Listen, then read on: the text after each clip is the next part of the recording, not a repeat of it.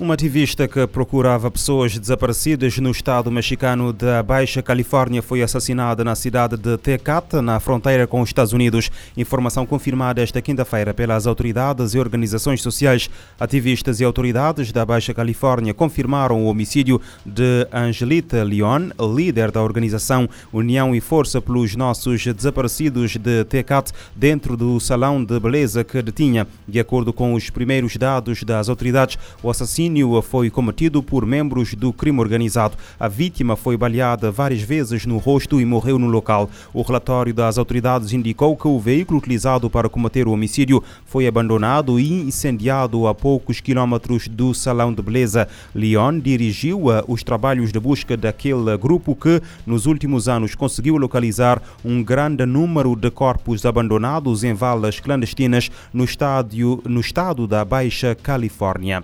No Brasil, Brasil, pai e filho morreram na quarta-feira após terem disparado um contra o outro depois de uma discussão em Mato Grosso. Segundo a Polícia Civil, Mateus eh, Pozena, de 25 anos, saiu de casa após a discussão com o pai, voltou depois armado com uma espingarda. De acordo com o site de notícias da Globo, o homem acabou por ser surpreendido com um tiro disparado pelo pai, de 47 anos, que estava armado com uma outra espingarda. Após ser atingido, o filho, o filho disparou contra o pai. Pai e filho não resistiram aos ferimentos e morreram no local.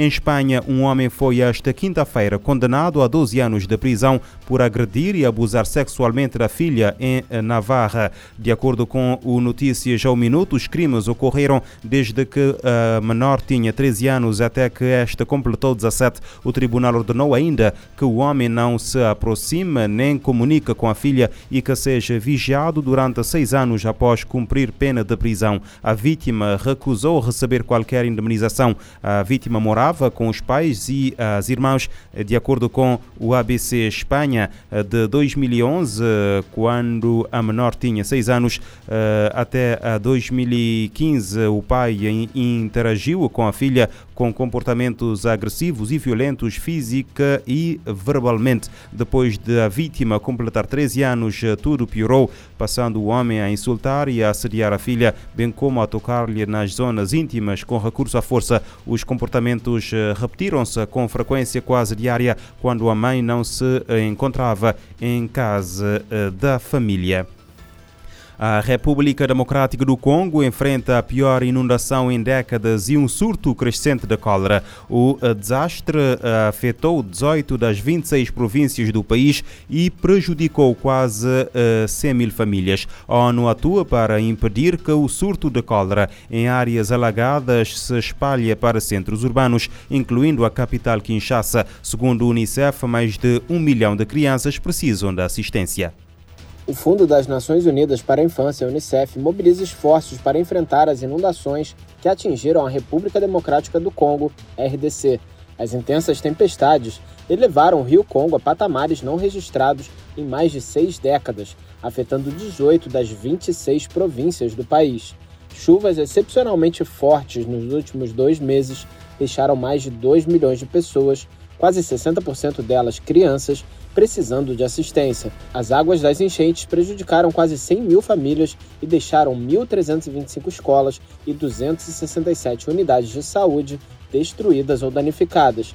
Lavouras ficaram encharcadas, estragando as colheitas e aumentando a perspectiva de escassez de alimentos em alguns lugares.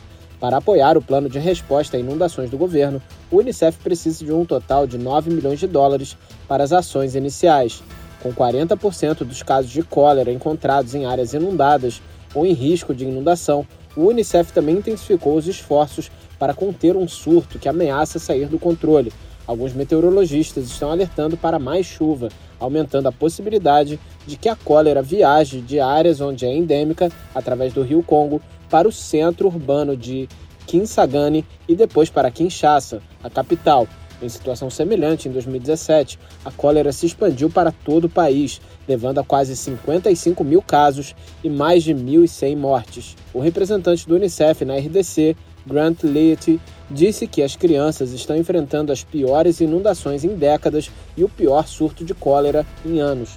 Segundo ele, a subida das águas danifica as casas e amplifica a ameaça de doenças transmitidas pela água, aumentando o risco para a população infantil. Da ONU News em Nova York, Felipe de Carvalho. Em 2023, mais de 52 mil casos de cólera e 462 mortos foram registrados na República Democrática do Congo, tornando-se um dos uh, maiores surtos do mundo. A RDC foi responsável por 80% de todos os casos de cólera na África Ocidental e Central. Os esforços diplomáticos de vários dias para conseguir um cessar-fogo na faixa de Gaza, liderados pelos Estados Unidos, terminaram com uma rejeição por parte de Israel. O primeiro-ministro Benjamin Netanyahu recusou as condições impostas pelo Hamas eh, para um acordo de trégua de 135 dias para a libertação de 136 reféns e 1.500 prisioneiros palestinianos. Uma delegação do Hamas viajou esta quinta-feira para o Cairo para negociações com o Egito e o Catar com vista a um cessar-fogo em Gaza. Os detalhes com Pedro Costa Gomes. Uma delegação do Hamas, chefiada pelo seu líder máximo Ismail Hania, está hoje em viagem para o Cairo para discutir um novo acordo de cessar-fogo com os serviços secretos do Egito e com representantes do Qatar. A nova proposta deverá ser comunicada a Israel depois do primeiro-ministro israelita Benjamin Netanyahu ter categoricamente rejeitado ontem uma oferta do Hamas previa 135 dias de cessar-fogo. A proposta do Hamas, recusada por Israel, previa a libertação de reféns israelitas menores, idosos e mulheres civis e, por outro lado, exigia que Israel libertasse 1.500 prisioneiros palestinianos de prisões israelitas. Entretanto, não há sinais de abrandamento da parte de Israel na estratégia de total liquidação do Hamas. No seu discurso de rejeição da última proposta palestiniana de cessar-fogo, Benjamin Netanyahu afirmou que se o Hamas sobreviver, será apenas uma questão de tempo até o próximo massacre, referindo-se ao ataque do Hamas no sul de Israel, que matou 1.300 pessoas a 7 de outubro. Entretanto, Israel continua a bombardear Gaza. Um novo ataque esta manhã em Rafah matou 11 palestinianos. Rafah é uma cidade do sul do enclave, na fronteira com o Egito, onde um milhão de palestinianos, metade da população de Gaza, está atualmente sitiada depois de ter fugido a bombardeamentos mais intensos a norte.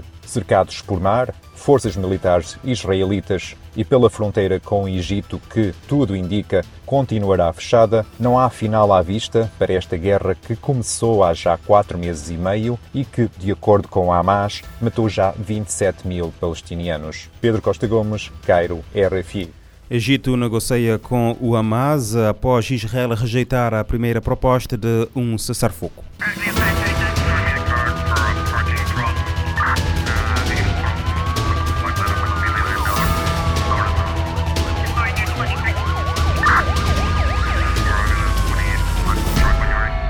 Pode ouvir e subscrever este programa em radiomorabeza.cv, no Spotify, Apple Podcasts, Amazon Music, Deezer e em todas as principais plataformas de podcast.